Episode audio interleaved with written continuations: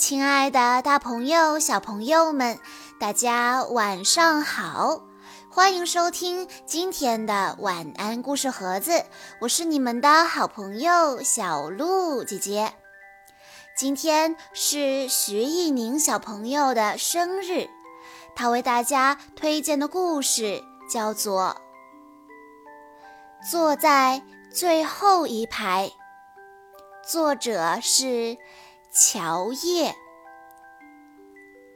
上小学的时候，我一直是一个非常自卑的女孩子，因为长得不好看，因为不聪明，因为脾气倔强，性格孤僻，没人愿意和我一块儿坐，老师只好把我安排在最后一排。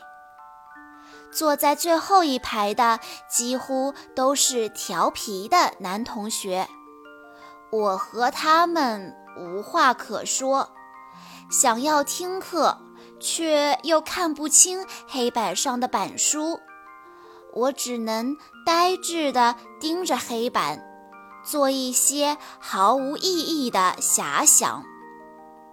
我从小就是个脑袋里充满怪念头的人，比如说，梅花为什么叫梅花？我如果是梅花，会是白梅还是红梅呢？五年级的时候，新来的班主任是个年轻的女教师。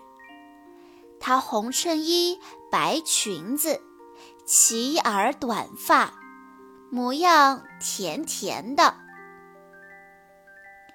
我叫白明，倒着读就是明白。也就是说，对每个同学的情况，我都能知道的明明白白。他微笑着自我介绍，我不屑地瞧着他。他真有那么大的神通？他会知道我是近视眼吗？他会知道我不想坐在最后一排，却又倔着性子坐最后一排吗？他会知道？没想到过了几天，他竟真的注意到了我。那天语文自习课上。同学们都在做练习，我也摊开练习册，假装做起来。其实我除了做些造句、看图作文之类的适合我胡乱发挥的题目以外，其他的根本就懒得做。正拿着笔胡思乱想，一只手伸过来抽走了我的练习册，我一惊。这才发现，白老师已经站在我身后。小脑袋瓜子想什么呢？他亲切地弹了弹我的脑壳。从未享受过如此礼遇的我，禁不住心头一暖，但还是老老实实地趴在桌上。胆怯地听着他翻阅练习册的声音。过了世界上最漫长也最短暂的几分钟，我畏惧地等待着习惯性的严厉批评，却惊奇地听见他轻柔的笑声。这些句子都是你自己写的吗？嗯，非常好，非常有想象力。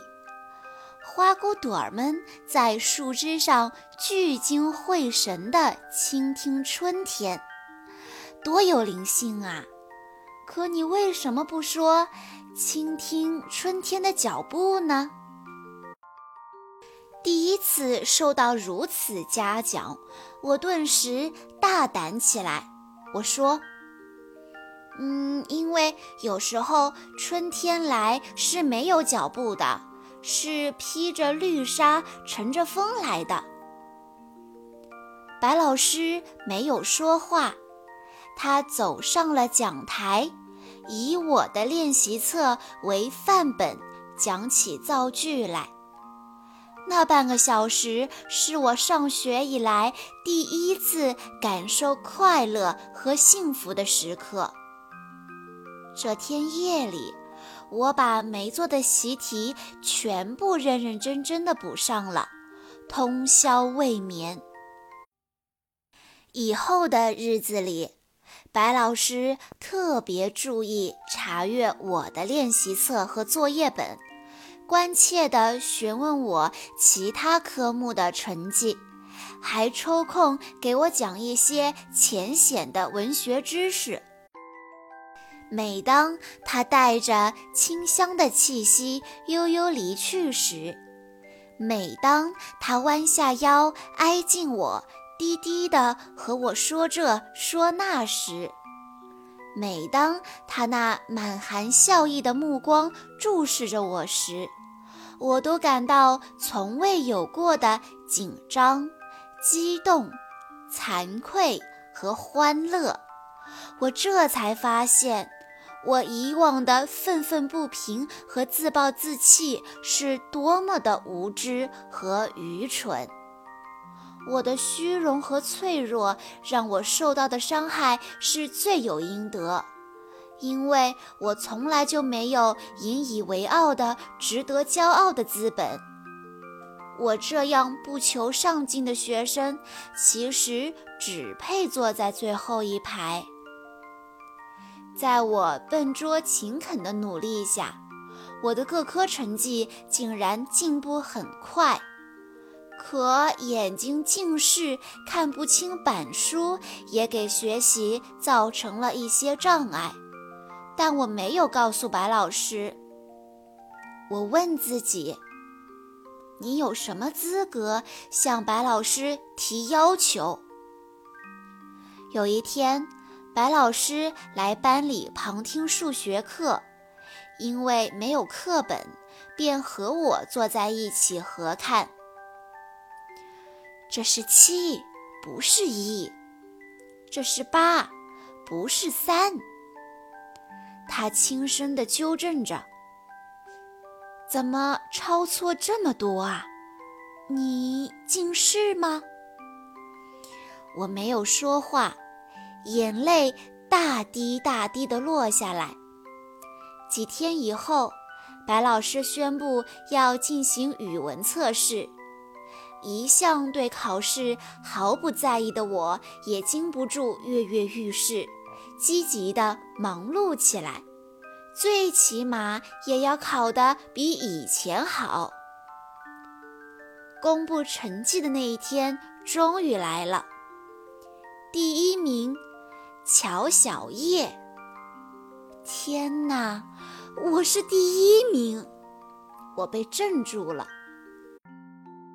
乔小叶进步非常大，他坐在最后一排，眼睛还近视，可他不怕困难，努力进取，终于取得了优异的成绩。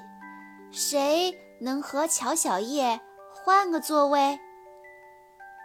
好几个同学站了起来。一阵忙碌后，第一排中间的座位空了出来。我懵懵懂懂的在那里坐了下来。白老师说：“希望大家向乔小叶学习。要知道，这世界上有最后一排的座位，但不会有永远坐在最后一排的人。”听了白老师的话，我的热泪。夺眶而出。听完了这个故事，我们都知道，鼓励对一个人来说是多么的重要。希望不管是老师还是爸爸妈妈，都要经常的给孩子鼓励。你觉得他行，他就行。以上就是今天的故事了。在故事的最后，徐艺宁小朋友的妈妈想对他说：“九年前的十二月二十三日，因为你的降临，让这一天变成了一个美丽的日子。每一个小孩都是父母心中的一块宝，都希望这块宝将来能有出息。”所以，爸爸妈妈才会对你要求严格，希望你做一个善良的、乐观的、勇敢的、自律的小姑娘。爸爸妈妈祝你生日快乐，笑靥如花，赤忱善良，一生被爱。小鹿姐姐在这里也要祝徐艺宁小朋友生日快乐。好啦，今天的故事到这里就结束了，感谢大家的收听。更多好听的故事，欢迎大家关注微信公众账号“晚安故事盒子”。我们下一期再见喽！